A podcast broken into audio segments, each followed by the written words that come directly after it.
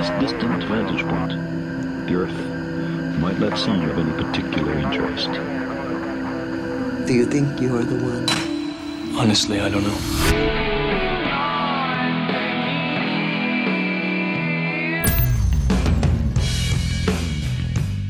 Hola, ¿cómo estás? Te doy la bienvenida a un nuevo episodio de Uno entre Mil, un podcast sobre el lado B del emprendimiento. Mi nombre es Matías Villanueva y quiero que te sumerjas conmigo en las historias personales de emprendedores que hoy día la están rompiendo.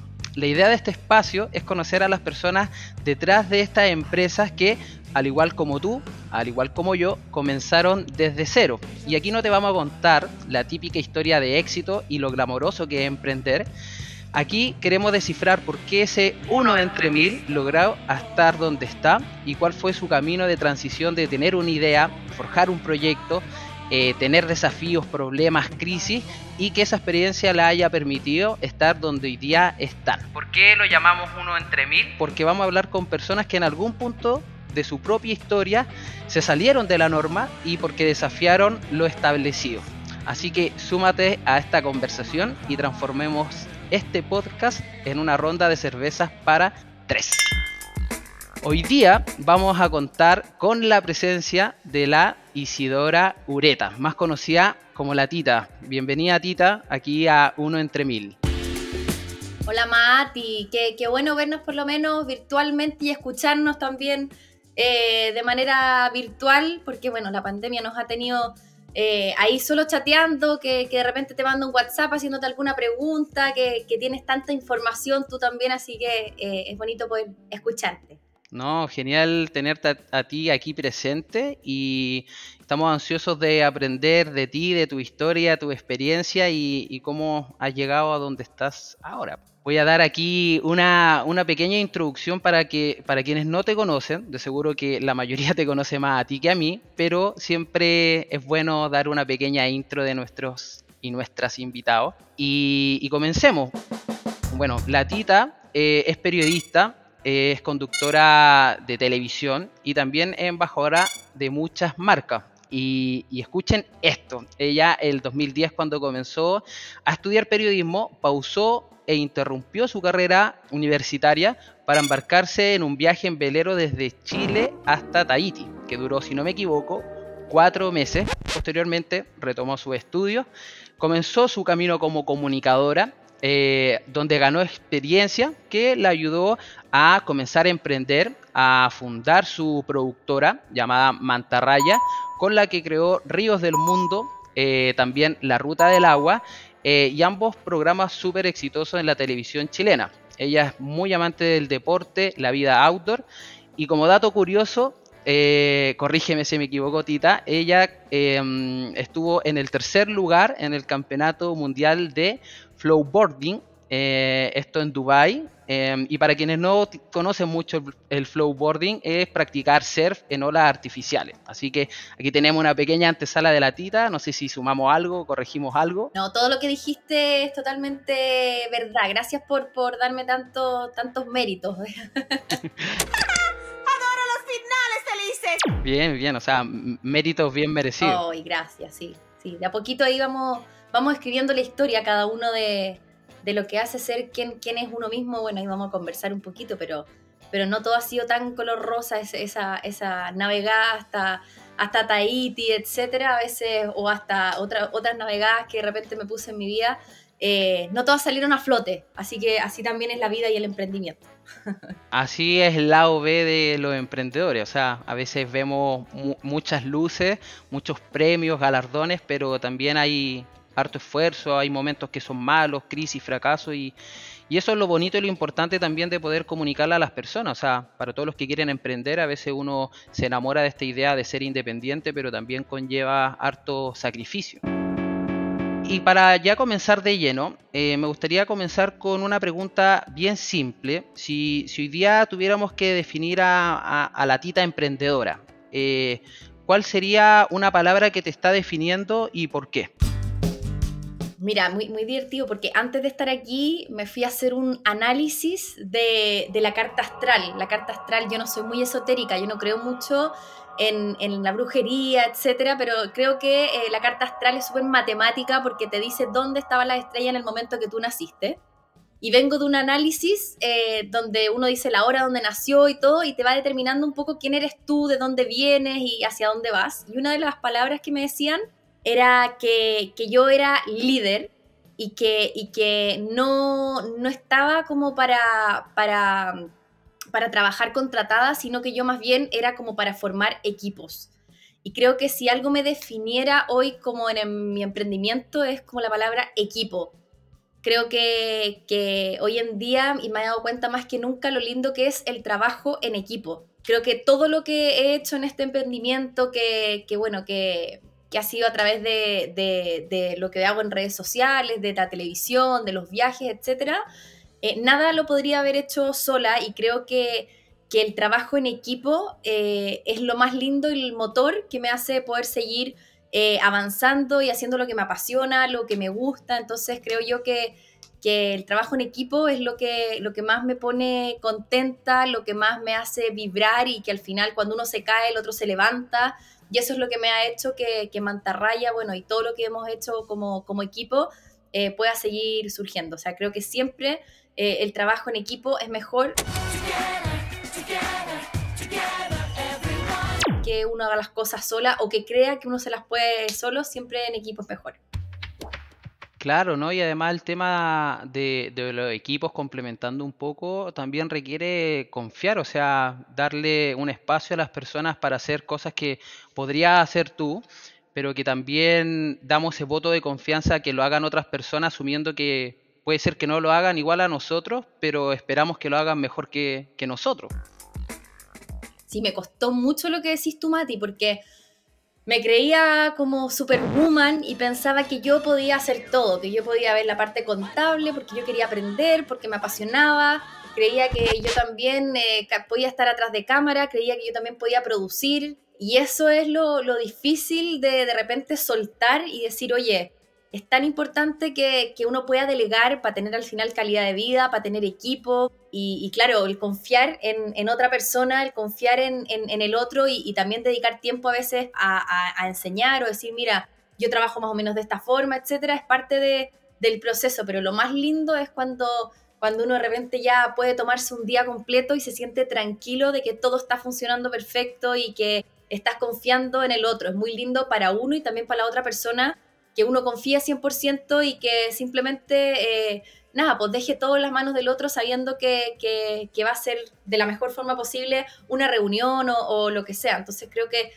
que, nada, pues hay que confiar en, en, el resto y a veces uno se va a caer y, y, eso es lo bonito, como aprender. Creo que todo lo que he aprendido hasta el día de hoy ha sido a punto de, eh, de caerme. O sea, como, no sé, pues detalles. Ayer hablaba con una amiga que estaba abriendo una empresa y me decía, pucha, yo tengo que, que ver ahora eh, en qué banco me meto. Eh, esta me cobra 5 lucas la mantención, este me cobra 20, eh, este me da la página web gratis. y al final le empecé a dar como de la nada unos tips o, cosas y me decía, bueno, ¿y por qué sabéis tanto? Y fue porque la callé tanto que ya sé lo que le va a pasar, entonces como que de eso se trata un poco eh, la vida al final, de, de, caerse y sobre todo el emprendimiento y, uno va aprendiendo eso, al final es como, es como tiempo y, sirve N caerse porque al final uno de esa experiencia aprende y, vaya adquiriendo más conocimientos que si lo leyera o si te lo contaran. Claro, de hecho en este podcast es como muy cósmico y lo que buscamos también traspasar es que esta entrevista y la experiencia tuya y de los demás invitados es, es una posibilidad de acortar estas brechas del tiempo y el espacio en el que podemos entender errores y conocer experiencias y absorber conocimientos y aprendizajes que ayudan a que eh, tengamos algo en cuenta. Al final siempre nos vamos a tropezar y, cada vez que tratamos de, hacer algo, em, podemos tener este afán de la perfección y este afán de perfección al final igual es miedo, es tratar de tener control sobre todo y, creo que emprender es una montaña de rusa donde uno se tiene que poner el cinturón y, asumir que vienen altos, bajos, caídas y de todo. Sí, pues es el camino más difícil, creo yo. más difícil, creo yo. Yo lo veo hoy en día con, con eh, los programas de televisión que yo hago. Hay dos caminos. Un camino es que te contrate un canal y es todo súper estable y, eres como, no sé si decirle un empleado, pero trabajas en el fondo para un canal y la otra forma es eh, atreverse y crear tú una empresa desde cero y, eh, con el tiempo hacer que tu empresa tenga también credibilidad en el rubro, experiencia, tiempo y creo que, eso es también... bonito, es como la otra parte. Hoy en día la, televisión, lo digo en el rubro de, lo que yo trabajo, está buscando mucho contenido externo, o sea, que una productora externa le cree contenido a un canal. Y, en eso estoy yo ahora y espero que ese sea el futuro y es lo más difícil que hay. Hay que tocar puertas mil veces. Ahora de hecho estoy tocando puertas y quizá me las van a cerrar y no sé tampoco qué voy a hacer. Estoy desarrollando la paciencia, la ansiedad más que nunca porque uno necesita una respuesta ahora, porque tienes el equipo que está ahí, porque crees que la pandemia, etcétera. Y, y bueno, esas cosas se, se van trabajando un poco, pero claro, hay veces que uno dice, oye, qué ganas de estar contratada y relajarme y no tener que estar siempre tocando puertas, pero, pero bueno, es parte de, de repente voy a estar arriba en lo más alto y, agradezco tener también mis propios tiempos para hacer lo que quiera, a tener que cumplir horas también. Entonces, bueno, ahí uno tiene que decidir uno por otro qué es lo que le gusta y qué está dispuesto también a hacer. Y tampoco es que el emprender el camino, o sea, yo creo que también se da esa instancia que trabajar junto a personas que están forjando un camino, también nos da la posibilidad de aprender y, después poder tomar una decisión quizás de forjar tu propio equipo o sentirte parte de, un sueño que si bien puede ser de una persona, igual se vuelve común porque estamos remando en la misma dirección. Y, entendiendo eso, lo, bonito de tu historia es que igual también hay una, una, conexión con lo natural, hay una conexión con tus propios propósitos, con tu estilo de vida y que a partir de eso pudiste crear tu empresa. De hecho, de algunas cosas que nosotros a nivel producción siempre vamos investigando de, los entrevistados, es que eh, tú habías citado en un medio que eh, tenías ganas de echar a andar tu, pyme, de crear un equipo, de empezar desde cero, y ahí ya llegó la productora, grabaste también em, ahí los dos programas, después te tocó ir a golpear puertas, de poder esto proponerlo, negociar, llegar a un acuerdo y que esto salga a flote también. ¿Cómo, cómo ha sido esa, mm, esa transición tuya, eh, que quizás la universidad no lo pudiste aprender, de, tener la capacidad de negociación eh, con un canal televisivo y cómo lograr de eso eh, salir victorioso, o sea, lograrlo y que empiece esto a funcionar y que el programa gane credibilidad, que las personas te escriban? ¿Cómo, cómo ha sido dar ese salto al vacío? Yo creo que es puro tiempo. yo partí a los 19 años trabajando en, un programa, eh, creé mi propia pyme también eh, a los 19 años. Y, ahí claramente me tocaba ir a pararme con marcas, con canales, etc. Yo era súper chica y, nada, y hablaba a veces más de la cuenta, a veces eh, creía que, que, me las podía saber todas, etc. Después decía, no, en realidad tengo que venir a escuchar más que hablar yo. Entonces, eso me hizo un poco ir midiendo y entendiendo cómo, cómo se maneja el mundo de, las empresas, de ir a tocar puertas, hasta qué punto. Y creo que, bueno, fue puro tiempo. Y después yo digo, bueno, la experiencia te da la convicción de que después tú decís, ok, me voy a enfrentar contra la reunión más difícil que he tenido en toda mi vida, pero también tengo un camino recorrido y confía en eso y, nada, y, enfréntate como de, par en par también. Entonces, creo que, al final el tiempo me hizo que, después de, no sé, nueve años, eh, ya pudiese yo eh, enfrentarme y, conversar con, los distintos canales o con quien uno quiera eh, conversar de una manera un poquito más madura, de, una manera con, con, perspectivas, con poder escuchar al otro, tener silencios, como ir manejando ciertas cosas que sí te enseñan en la universidad y es de las poquitas cosas que después voy poniendo en práctica, porque no voy a decir que fui muy matea en, la universidad, sino que fui aprendiendo más en, la vida, en la calle, más que en la universidad. Claro, en la Universidad de la Calle, en algunos episodios que vamos a publicar también se habla mucho de eso, como el MBA de la calle, el magíster de la calle. Y, y por ahí es, es bonito conectar este tema porque siempre hay momentos difíciles, sobre todo en esta transición que tú pudiste haber tenido desde que estabas en la universidad, emprendiste en un viaje, después fue ya consolidar una empresa, financiar tu propio riesgo también, que creo que eso es algo súper valorable eh, para quienes no conocen la historia de la Tita, que es algo que tú misma fuiste sustentando, fuiste invirtiendo en ti, en tu idea, en ir escalando esto y que, que se pudiera potenciar y posicionar. ¿Cómo, cómo fue ese tema de, de, de, tener esta idea, de transformarla en un proyecto y que eso posteriormente ya fuese un producto que pudiéramos ir a, a promocionar y vender? ¿Cómo, ¿Cómo, fue esa etapa para, para ti? Mira, yo creo que, que, todo nace como, bueno, al principio creo que no la tenía tan clara, sino que decía, bueno, me gusta viajar, pero después fui entendiendo que a mí lo que me mueve, mi motor en la vida es la relación con las personas, el empatizar con el resto, y ahí me fui dando cuenta de distintas necesidades que, que, que, me fui encontrando en el camino de, bueno, de, de, de, que en los primeros asentamientos de la civilización humana se, se, ponían ahí en las orillas de los ríos más importantes del planeta y, de ahí sacaban agua y después dije, bueno, el agua, lo importante que es el agua, me tocó ir a África. Eh, bueno, decidí ir a África porque nadie me mandó, sino que yo decidí ir a, África y me di cuenta de un gran problema que es el agua. Dije, bueno, quiero ir a grabar qué es lo que pasa con la falta de agua en distintos rincones del mundo, qué es lo que está pasando con el calentamiento global, con la sequía. Vino la pandemia y de ahí después, eh, nada, me dije, bueno, voy a hacer una ruta del agua eh, por Chile, porque no se podía viajar, entonces dije, bueno, es el momento de tirar para arriba el, turismo y, lo que está pasando con distintos rincones de, nuestro país. Eh, y creo que con distintas necesidades o temas que me mueven, yo fui como desarrollando distintos programas o temas. Creo que uno tiene que decir, bueno, ¿qué es lo que me mueve? ¿Cuál es la necesidad del país? O la necesidad de tu entorno, lo que sea, ir creando como ciertas ideas y también hay que decir la verdad, está todo inventado en la vida, ya también hay que, uno no puede decir que va a ir a inventar la rueda, como que ya está casi todo, entonces hay que, con, la identidad de uno, como decir, bueno, ya voy a hacer esto, que se puede parecer un poquito a otra cosa que yo vi que existía, pero ponerle un poquito del, del sabrosón de uno y...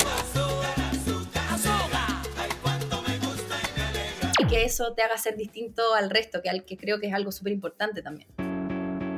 Sí, no, yo concuerdo 100% y, y, y súper bien lo que dices porque hay algo que nosotros en el equipo de la agencia también siempre decimos y es como... Está todo dicho, pero aún queda que lo digamos de nuestra manera, con nuestro propio estilo, con nuestro sello. Y eso finalmente puede ser que muchas personas están haciendo lo mismo, muchas personas pueden estar vendiendo lo mismo que nosotros, pero también está ese sello personal que, que le da un toque y que las personas pueden interesarse en elegirnos a nosotros o elegir a personas, a nuestros vecinos, competidores o lo que sea. Creo que es súper importante lo que tú dices porque ese sello personal es lo que nos da una identidad como marca cuando emprendemos y eso es lo que genera la recordación de la misma. Sí, totalmente. Yo creo que, que, eso es lo más difícil, como encontrar la, la identidad, quién soy yo, para dónde voy, qué es lo que quiero comunicar. Eh, eso se, se, va adquiriendo con, con, el tiempo y de repente es como que a mí me pasa mucho, es muy divertido, pero yo donde más soy más creativa en la vida es en la ducha.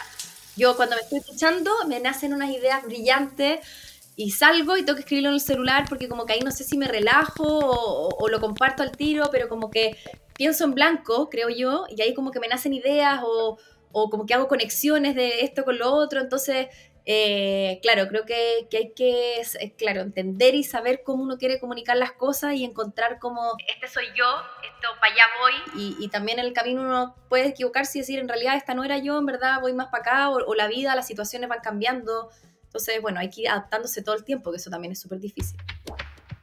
Claro, y al final el, el, universo confabula a nuestro favor y a veces nos da aciertos, a veces nos da fracaso, pero yo creo que al final todo es parte de nuestra propia evolución. Eso es lo bonito también y, y súper cool, ahí lo que mencionabas tú de, tus momentos de inspiración y de creación. Eh, en algunas personas puede ser mientras conducen, otros mientras lavan losa, otros están en la ducha, otros mientras viajan o tienen un momento de libertad yo he visto en tus programas, igual que tú andas con tu blog, tu agendita, anotas ideas, vas documentando. Eh, y eso en lo personal a mí me gusta mucho porque también lo hago. A veces puede ser un blog en el computador, a veces puede ser un mensaje que me mando a mí mismo por Instagram, por WhatsApp, por mail. Pero hay personas que en general tienen esa capacidad de, de ir recopilando su idea y después poderlas traspasar a algo. Pero por lo que veo tú también tienes esa dinámica de, de estar escribiendo y documentando tus ideas, tus emociones, tu experiencia y después eso poderlo transformar en un relato, que puede ser un programa, un episodio de tus programas, ¿o no? Sí, me leí un libro que se me puede ir ahora un poco el nombre. El monje que vendió su Ferrari. Y en una parte del monje que vendió su Ferrari salía algo súper chiquitito, pero que me quedó en la mente que decía que las ideas para, para poder organizarlas o para saber que existen hay que escribirlas o hay que dejarlas en un papel para que de verdad existan. No sé si en un papel o en el celular o donde sea, pero tienen que existir. Entonces creo yo que cuando, cuando uno o sea, creo yo que hay gente que tiene la capacidad suficiente para saber tener todas las ideas arriba y saber priorizar, etc. Pero cuando leí eso, dije, en realidad tengo tantas ideas y me creo que, que, me hago como la, la, la, cool y que todo lo puedo como manejar a mi manera y que ya me acuerdo que esto es lo principal que tengo que hacer.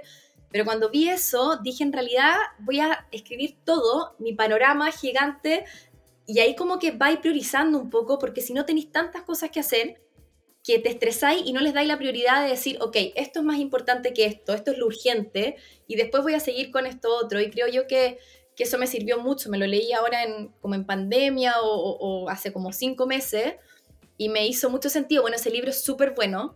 Soy mala para leer y si lo leí yo es porque, porque tiene que ser bueno, porque no me leo muchos libros al año.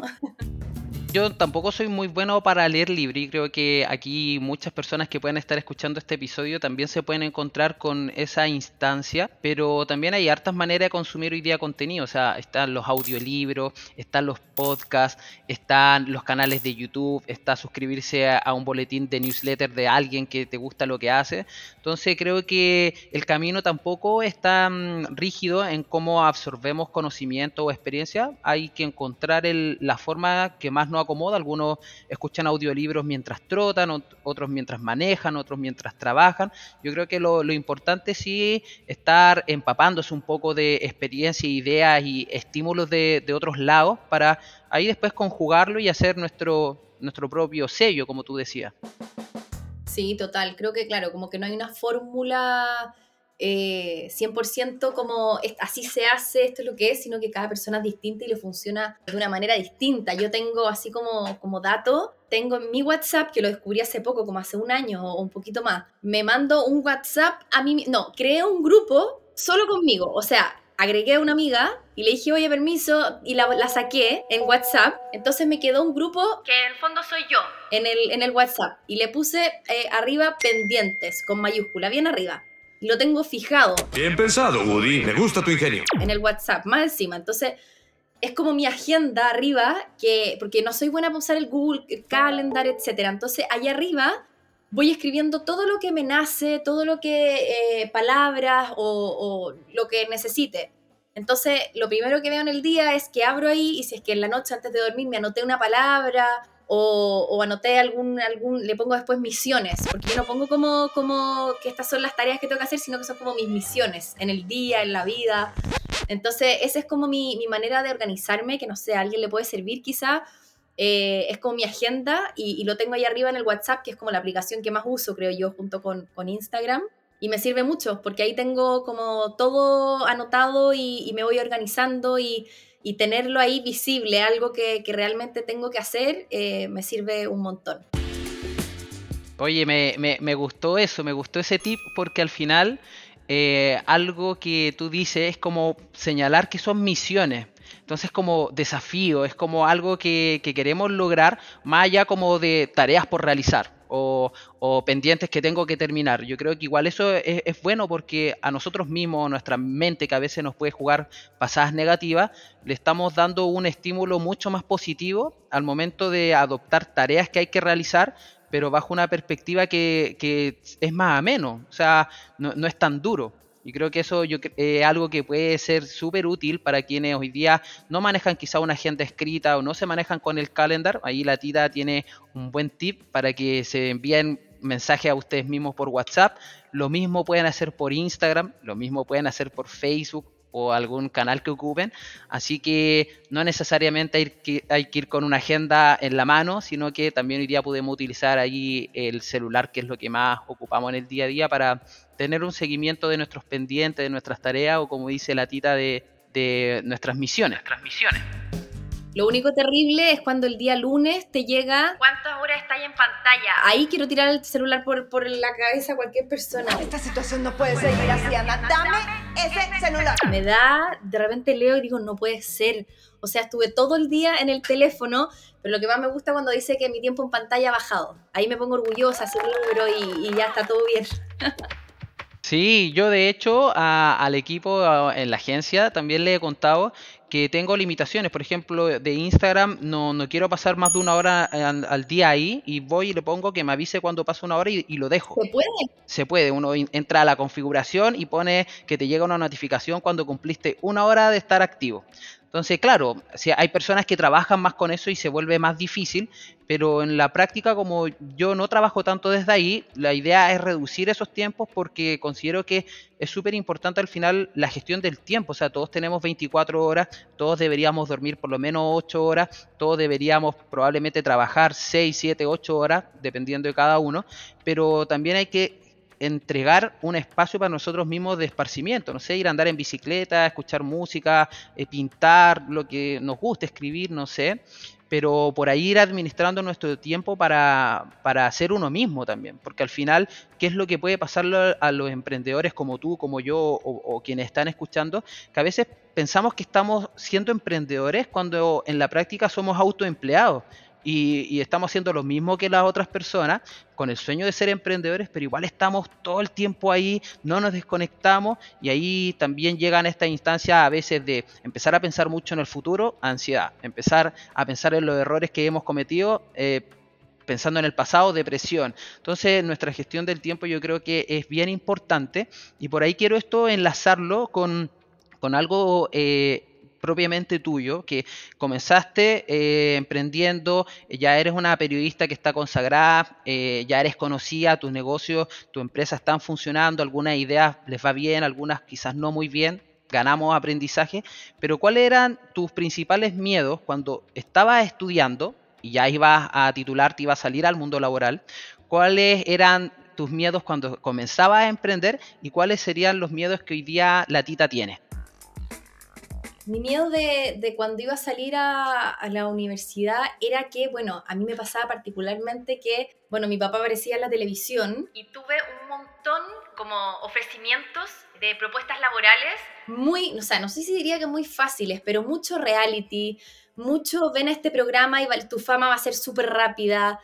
eh, ven a, o sea, como, como cosas que yo decía, mira, las puedo tomar ahora y puedo ser súper fácil como la hija de, o, o voy a tener una fama como alcanzarla muy rápido, pero yo decidí, mientras estaba estudiando y saliendo, como a todas esas ofertas, o sea, ofertas, propuestas o lo que fuese, decir que no, Rechazar, rechazar, rechazar. porque confiaba en mí, en que yo iba a hacer eh, lo que yo quisiera, a empezar desde cero y a crearme una historia, una un personaje o, o- o mi propio camino. Entonces creo yo que en el momento no sabía si es que realmente quizás estoy dejando esta oportunidad pasar, pero es mi instinto porque creo que sí puedo crear un camino más importante de lo que me están ofreciendo en el momento. Pero hoy mirando hacia atrás, creo que, fue como una súper decisión, porque creo yo que que, sobre todo en el mundo televisivo que trabajo yo, hay veces que la fama es súper cortita o, la aparición que uno puede tener es, es como fugaz, como que uno pasa y listo y la gente se olvida. Entonces, crear con tu emprendimiento, eh, con tu propia empresa contenido,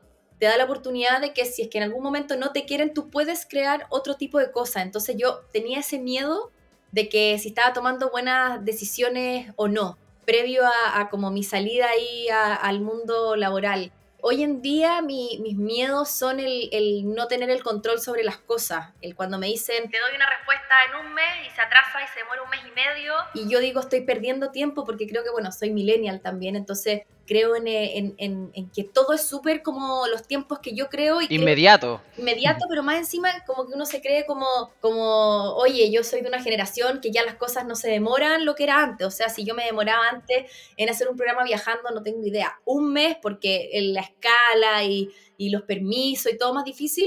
Ahora digo, pucha, es todo más fácil, ya es todo más rápido, todo por código, todo por QR, como que uno dice, Oye, tengo como las herramientas. pero hay muchas veces que las cosas se van del control de uno y, y eso me da un poco de, de miedo, de, de ansiedad, de, de, claro, de no tener todo bajo control, porque a veces tengo como buenas intuiciones, soy como buena para las ideas de guata, cuando digo que sí o que no, generalmente como que le, le achunto, entonces cuando, cuando se van fuera de, mis manos de, control, como que ahí me, da miedo, me da un poquito de incertidumbre, eh, me cuesta. Claro, y ahí te mueve el piso y, y, genera como problemas a uno. ¿Cómo hoy día tú eh, manejas esa ansiedad, manejas ese afán de control? Eh, hace poco habías hablado un poco de que estás eh, cultivando la paciencia, pero ¿qué, ¿qué, otros tips darías tú como para el manejo de, la ansiedad y, la obsesión de control? Mira, yo creo que, me, apoyo mucho en mi equipo. Creo que tengo eh, personas que, bueno, estoy trabajando hace poco con, con, la Luchi, que es una persona que tiene más experiencia que yo en el mundo eh, laboral en, en, en, lo que ella hace, en el fondo ya lleva más años, y, y cuando tengo que dar una respuesta, cuando tengo que, que, que, como esperar un ratito antes de contestar el correo o una llamada que voy a tener... Como que la planificamos un poco en equipo. Y eso me ayuda un poco a tener otras miradas, otras perspectivas. No tomo decisiones apuradas, rápidas, como de, de decir, antes era como que si me están mandando un WhatsApp tengo que contestar al tiro. No, ¿por qué? Uno puede eh, darle un momento, esperar, tomar una buena decisión, si, si la gente también tiene eh, vida y, y, en el fondo no, no tengo que estar 24/7, que antes me lo exigía, como si mandan un WhatsApp ahora lo voy a contestar al tiro. Como que prefiero como esperar un ratito y dar una buena respuesta, una respuesta certera o, o una respuesta más, más calmada. Entonces, esa conversa con el equipo me, me ayuda un montón. Bueno, hacer el deporte, ejercicio también. Eh, si tengo una reunión muy importante en el día, empiezo haciendo deporte, eso como que libero y como que, y, y nada, y tratar de ponerme también esos días que, que necesito alguna, alguna respuesta o, o, o algo eh, que fuese como importante, ese mismo día trato también de, de, de, ponerme hartas cosas, de tener un almuerzo, cosa que se me vaya olvidando. Eh, eh, lo que quiero en el fondo que es como una respuesta inmediata o, o, o que algo funcione ahora mismo, etcétera. O que todo funcione, tu día esté funcionando solo en pos de algo que se viene en la agenda. Exacto, trato como que, que eso sea un poquito más eh, de desviarlo y que, y que tenga también otras cosas que, que, que al final hagan que no sea una decisión o una respuesta como todo en base a eso, sino que, que vaya fluyendo un poquito más para pa no tener ahí todo bajo, bajo control mío. Sí, buenísimo. Entonces, eh, tip número uno, apoyarnos en el equipo. Tip número dos, alguna actividad física que nos permita eh, tomar aire. Eh, tip número tres, el también tener algo en el calendario que no nos haga pensar solamente en ese punto en específico que se viene una reunión o algo eh, puntual. Yo me quiero detener un poquito en el, tema de, de, tener una opinión y una visión de los demás. De hecho, creo que a todos los emprendedores nos pasa eso que sucede algo y queremos responder al tiro. Sucede algo y queremos eh, y pensamos que ya tenemos la respuesta. Algo que yo también he aprendido con el tiempo. Eh, bajo mi humilde experiencia, es que a, mi socio, por ejemplo, sucede algo y le comento del tema y tengo su visión. O alguien del equipo también, voy y le pregunto sus opiniones. A veces puede ser que yo tome una decisión que sea distinta a esa, a veces la misma decisión, pero también me voy empapando un poco de, de, de sus visiones, de su idea, y eso ayuda a que tengamos una nueva perspectiva, o al menos estemos viendo las cosas desde la terraza y no viéndolas eh, encima de todo. Entonces creo que para los emprendedores que están por aquí escuchando uno entre mil, ese un, un tip bien relevante puede sonar como algo muy simple, pero cuando nos encontramos con esos momentos, a veces la mente nos juega una mala pasada, así que tengamos control, tengamos actividades, tengamos visiones y eso nos va a ayudar harto a hacer mejor las cosas. Eh, Tita, y, y, ahora me gustaría que nos adentráramos un poco a, a cómo es tu jornada laboral eh, como emprendedora. Eh, ¿Qué sucede desde que te levantas hasta que te acuestas? ¿Y cómo gestionas tu tiempo para estar en tantos proyectos y trabajando con tantas personas? Mi día ideal empieza durmiendo 8 horas sí o sí. Durmiendo 8 horas sí o Como sí. que yo necesito dormir 8 horas para rendir, para estar con ánimo, para, para, para, todo. O sea, creo que eso de seguir hasta las 4 de la mañana y empezar a las 8, como que te desgasta, te hace no rendir al 100%, pero tengo dos tipos de vida un poco. Mi vida eh, grabando, cuando estoy grabando eh, fuera de Santiago, cuando estoy en terreno, que ahí se duerme muy poco, eh, es más sacrificado porque uno no lleva una, una alimentación, una dieta que es como eh, normal, ahí no tengo eh, reuniones tampoco, es grabando desde que amanece hasta que se esconde el sol, o sea, estamos grabando absolutamente todo el día. Eh, y ahí es donde yo como que doy todo lo que doy, porque son generalmente dos, tres meses eh, al año, a veces periodos de dos veces, de tres meses y luego tres meses en un mismo año. Y ahí es como que lo doy todo. Y ahí se me chupa absolutamente toda la energía que tengo, porque al final llego con la cara destrozada, Me pasa un poco la cuenta. y, y llego un poco a una vida que es la que estoy teniendo en este momento, que no estoy grabando en, en Santiago, que es, bueno, mucha reunión online de, creatividad también, de organizarme. Y, también son como estos como eh, mini descansitos que le digo yo, que es como que estoy cultivando un poco, como cosechando para pa, tener esto- estos tiempos de descanso que después digo, oye, cuando yo estaba antes, eh, un poco más en mi periodo tranquilo, eh, descansa un poco más, etcétera. Entonces como que ahora es que estoy hibernando un poco para después ya eh, hacer todo lo que tengo que hacer, que, que no duermo, que se viaja, que uno que diga, oye, pero si tu pega es increíble, uno se cansa, uno se estresa, las cosas no salen como uno quiere, entonces son como dos días totalmente distintos y siempre, bueno, combinado con un poco de deporte que, que hace que, la mente también se mantenga limpia, activa y el cuerpo, etcétera. Creo que, que cualquier emprendedor que, que existe debiese hacer un poquito eh, de ejercicio, ya sea caminar, etcétera, porque estar frente al computador como que al final pasa la cuenta. Sí, pues, obvio, de todas maneras, hay que darse un tiempo para uno. Hay algunas personas que con 6 horas durmiendo están ok, otros con 9, 10 horas. Cada uno tiene eh, su propio equilibrio, hay que aprender a conocerse uno mismo y, y gracias a eso poder, eh, poder administrar bien el tiempo. Como última pregunta de esta sección, me gustaría saber qué te gustaría a ti eh, o qué cambiarías en el emprendimiento en Chile hoy día. Yo, más que en el emprendimiento, no sé si te estoy cambiando la pregunta, pero creo yo que en la universidad te enseñan pura teoría Pura teoría. y no hay nada práctico. No hay nada práctico. O sea, yo efectivamente, bueno, tuve la oportunidad de estar en la Adolfo Ibáñez, que es una universidad que, independiente que estudie periodismo, es una universidad súper eh, de ingeniería en el fondo, súper de, de marketing, de la parte de números, de ingenieros. Eh, igual uno tiene como periodista eh, contabilidad, eh, eh, ramos que en el fondo quizá como un periodista no, no, no, se- no sería como de la rama más importante de la malla. Eh, pero creo yo que, hay cosas que tienen que estar dentro de la universidad para un emprendedor después salir y entender, porque a nadie le enseñan eh, sobre contabilidad, pero realmente meterse al servicio impuesto interno, entender la página, eh, después cómo rendir las boletas, eh, no sé, el poder, no si tengo que facturar o boletear, qué es lo que más me conviene, eh, cómo hacer, saber si es que soy SPA, si es que soy RL, eh, necesito realmente un socio. ¿Por qué necesito un socio? Porque en SPA necesitáis un socio, en IRL. Bueno, todo ese tipo de cosas creo que se dan como obvias.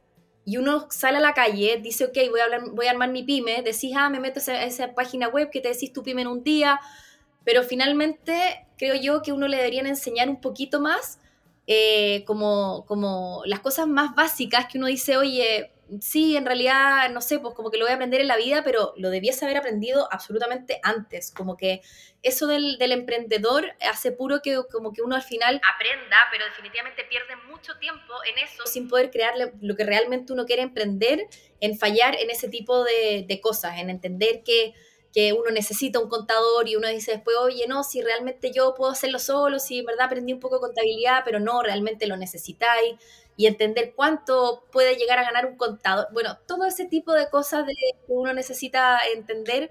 eh, lo cambiaría para los emprendedores, creo que haría como un ramo que se llame así como emprendimiento y toda su, su, su técnica, teoría, etcétera, que tiene que al final cuando uno lo lleva a cabo, cuando, cuando al final sale al mundo laboral.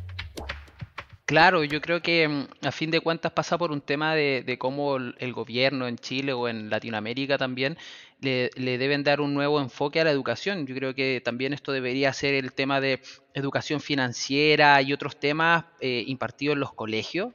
Eh, en la universidad también enseñarnos un poco más sobre habilidades blandas, negociación, eh, reinversión, negocios, cosas que tú también has mencionado Y, y por ahí también haciendo énfasis en el tema de la contabilidad, de hecho yo también en un principio pensé que me la sabía, empecé a, a navegar en el servicio de impuesto interno, después tuve una contadora eh, y recuerdo que cuando entró mi socio a, a- a la empresa, que fue años después de haber comenzado, eh, llevábamos tres meses y ahí nos dimos cuenta que la contadora no había estafado. A nosotros nos ¿A estafó quién con... no le ha estafado un contador?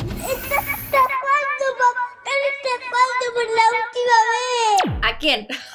Así que emprendedores tengan ojo, no hay que volvernos expertos en temas tributarios ni contables, sí entender un poco y también yo creo que de vez en cuando hacer una auditoría, o sea, ver qué estamos haciendo, cómo se está haciendo, es lo correcto, no Eh, tener alguna red de apoyo eh, cercanos o contratar a alguien.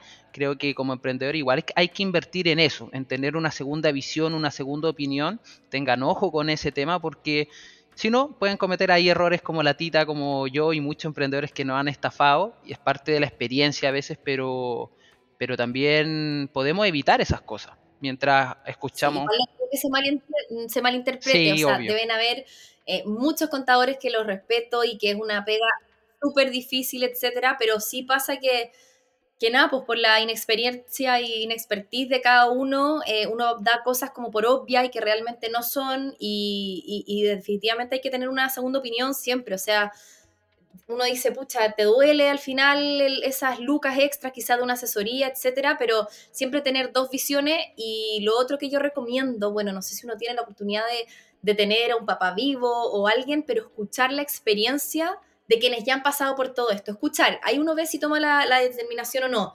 Pero hay muchas cosas que, que me las ha dicho mi papá y que me los vuelve a decir y al final yo digo, bueno, tenía toda la razón, si más sabe eh, de, de viejo, por, de diablo por viejo, como. Más sabe, más sabe el diablo por viejo que por diablo. Sí, es bueno eso que tú mencionas también, porque a veces nuestro propio ego nos hace creer que no sabemos todo, eh, y cuando uno más aprende es cuando escucha. Así que también ahí ese es un tip importante que, que da la tita. hay que aprender a escuchar. Hay que sentarnos a no solo estar hablando nosotros eh, de nuestra experiencia, de lo que estamos haciendo, sino que también tener visiones y aprendizaje de los demás. Así que súper buena respuesta. Y ahora vamos a pasar una- a una sección que en este podcast le llamamos el, momento, Matrix. Y en el momento Matrix no- nos gusta mucho eh, consultar eh, cuál es tu pastilla roja, es decir, cómo hoy día tú, eh, Tita, te desconectas de la Matrix para recargar energía y para no ser una víctima de, estos problemas típicos como la ansiedad, la depresión o también el, el procrastinar, que es dejar proyectos a media, no terminarlos y etcétera. ¿Cómo, cuál, es tu, ¿Cuál es tu pastilla roja para liberarte de la Matrix? Un buen piquero al mar. Un buen piquero al mar, exacto, buenísimo. Creo yo que, que cuando me meto al mar, esto es muy personal, pero cuando me meto al mar, eh, todos están en el mismo nivel. O sea, cuando uno está en tierra, hay otro que es el jefe o alguien que tiene un, un cargo más arriba que tú y en, la- en- en tierra firme, digamos. Como que existen muchos los cargos, los egos, etcétera, y como que se siente un poco. Y creo yo que cuando yo entro al mar, eh, están todos en el mismo nivel. O sea, seas ingeniero, seas el dueño del banco, seas eh, un periodista, seas alguien que sea un jardinero que le encantan las plantas, todos están en el mismo nivel. Entonces creo que ahí es como que cada uno se, se nada, como que deja todo atrás, deja todo en el agua y, y- y bueno, yo que practico surf, el Mati también que, que así bodio, ¿no? O surf, ya no me Sí, acuerdo. po. no, body, body, sí. Bodyboard. Entonces, bueno, creo que quizá también vaya a conectar un poquito con eso, que, que son todos de lo mismo y, y, dejáis atrás todo lo que tenéis, todos los problemas, todo el trabajo, todo lo que tengas y, y allá están todos en el mismo nivel. Y a nadie le importa cuánto ganáis, a nadie le importa cuál es tu cargo, a nadie le importa qué carrera tenéis. Y al final están todos en el mismo nivel. Entonces, a mí eso me hace como salirme de todo y además creo que es uno de los deportes que, que más me cuesta, que es más difícil. Entonces me hace eh, sentirme aún como, como, como más exigente, más desafío y, me gusta, a mí me encantan los desafíos. Entonces, para mí personalmente, el mar me, me saca, me limpia, me renueva de, de absolutamente todo. No, genial. Yo concuerdo 100% y, y también soy parte de esa, mm, de esa filosofía con el mar. O sea, de, chico con mi familia nos íbamos a acampar, el mar, las fogatas, todo eso. Entonces es súper bonito que cuando uno se pone el traje, la tabla, entra al mar, como tú dices, somos todos iguales, eh, da lo mismo la historia y somos un grupo, somos una tribu que esperamos que la ola esté buena, estamos viendo la marea, estamos viendo el viento y, y tratamos de conjugar ahí aspectos de la naturaleza que son incontrolables por cada uno de nosotros para encontrar un momento para uno mismo. Así que 100% de acuerdo. Y ahora vamos a pasar a, a la, a la última sección de este podcast. Y aquí le llamamos el lado, B, Tal como mencioné en un principio, este podcast se trata del lado B del emprendimiento. Hoy día para ti, Tita, porque esto va cambiando con el tiempo y crecemos y maduramos, ¿qué es lo menos glamoroso de emprender y por qué? Mira, a mí me pasa personalmente que es muy, eh, no sé si fácil, pero, pero se hace más cómodo cuando existe una empresa grande que tiene recursos humanos, donde todo funciona como bien, como que uno se siente muchas veces como contenido, en el sentido de que, de que sabéis que, no sé, porque te va a llegar el aguinaldo, de que sabéis que, que, no sé, pues que vaya a tener el bono X, que sabéis que tus cotizaciones están todas ok, que el contrato está bien firmado, que si después te quería arrendar un departamento, eh, vaya a tener tu contrato, ya, todo eso es como la parte que uno dice, oye, lo aplaudo, es súper eh, estable y, etcétera. Pero cuando uno emprende, eh, te pasa esa parte que es un poco más como menos glamoroso, como de nada, pues de tener que ingeniártelas y decir ya, ¿de dónde saco las lucas para poder darle unos regalitos al equipo para el 18 de septiembre? ¿O de dónde voy a sacar como un bono? Eh, ¿Cuáles son los premios que voy a dar? Eh, y eso se va como aprendiendo un poquito con, con, el tiempo y, a mí hay algo que no me gusta mucho tampoco que, que es como el, tener que ir a dar la cara siempre uno por cualquier cosa eh, para negociar, para, para, lo que sea. Eh, al final es, es, mucho más lindo, por decirlo así, delegar ese tipo de cosas y uno no tener que dar la cara 100%, pero cuando uno emprende y es la cara uno mismo visible, eh, que ir a pararte a todas, a pedir disculpas, a dar las gracias, a hacer todo. Y hay, hay veces que, que, lo agradezco y que me gusta, pero hay veces que definitivamente digo, pucha, eh, ya me cansé de tener que dar la cara un poco por todo, pero, pero nada, pues es lo que hay que hacer porque por lo menos mi pyme es súper chiquitita, trabajamos, no sé, siempre menos de 10 personas, 5 personas, entonces nada, pues hay que, hay que hacerlas todas. Hay que hacerlas todas, sí. O sea, ya llega un punto en que podemos delegar, pero de una u otra manera, como buenos emprendedores, a veces pueden haber cagazos o tropiezos del equipo y la cara visible somos nosotros, así que es algo que hay que afrontar y, y aperrar nomás. Sí, pues, sí, efectivamente. Es, es algo que, que, que, hay que hacer nomás. Oye, Tita, ¿y, ¿y cuál sería un gran cagazo que, que, no ha sido contado en público de tu parte y, y, que, y que tampoco quizás ha sido publicado en el, en el bonito mundo de Instagram. Eh, un gran cagazo, pero laboralmente, ¿verdad? Sí, como... laboralmente, yo creo, o emprendiendo también.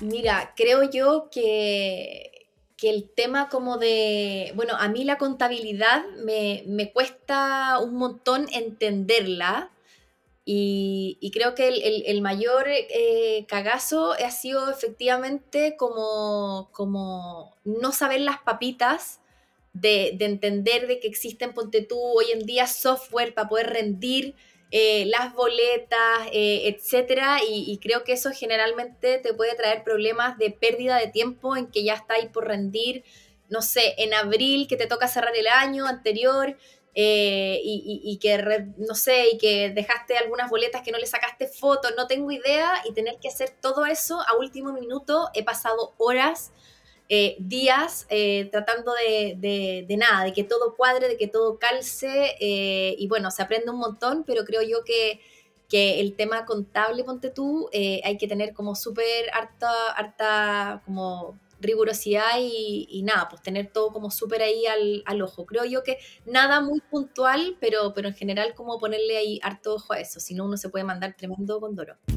Hoy también cuando estamos emprendiendo, ir invirtiendo en automatizar, hay programas de facturación, de, organización, de recursos humanos. Nosotros en la agencia este año nos dedicamos a hacer hartas mejoras en ese sentido y le devolvimos mucho tiempo al equipo comercial en temas de facturación, en temas de propuesta, en temas de remuneración, en temas de adelanto al equipo, todo eso fue súper bueno porque vamos ganando tiempo para dedicarnos a hacer cosas que hacen crecer el negocio. Entonces, igual eso es importante delegar y automatizar. Y como última pregunta mm, de esta sección, eh, tú, Tita, a quien está escuchando este podcast y que tiene ganas de emprender, pero no se está animando por, por miedo al fracaso o por el miedo a la opinión de los demás. ¿Qué, consejos les darías tú a, estos emprendedores que están a punto de dar el paso, pero ah, ahí se retienen por estas opiniones de los demás o por el miedo al fracaso?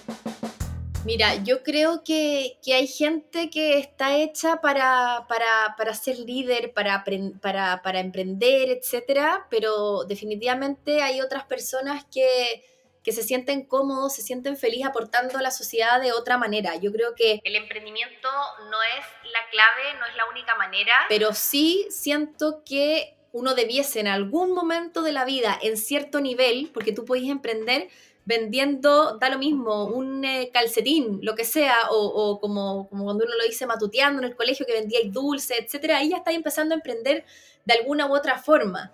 Eh, pero creo que todos debiésemos eh, de alguna manera como eh, atravesar por algún emprendimiento alguna vez en la vida, ya sea por un par de meses, ya sea por un tiempo, ya sea en el colegio, aunque uno diga, oye, eh, en realidad eso no era emprender, pero bueno, emprendiste, quizá no tenías una sociedad o lo que quisieras, pero partiste haciendo tu, tu, les quisiste sacar como ese, ese, nada, pues ese saborcillo a lo que es emprender y hacer las cosas por, por uno mismo. Creo yo que en algún momento de la vida hay que, hay que vivirlo eh, y espero que nada, pues que no sea más, más tarde que, nunca. Así que creo que, que, hay que lanzarse. Si uno tiene el bichito, hay que, hay que aprender y, y aprender también mucho de, del resto. Como eh, escuchar, leer la experiencia de los otros, no ser como que uno cree que se la sabe todo y no, sí, yo emprendí, ya llevo 10 años y aquí estoy escuchando a otra persona que está partiendo. Creo que las experiencias del resto hacen que, que uno pueda tomar buenas decisiones. Entonces,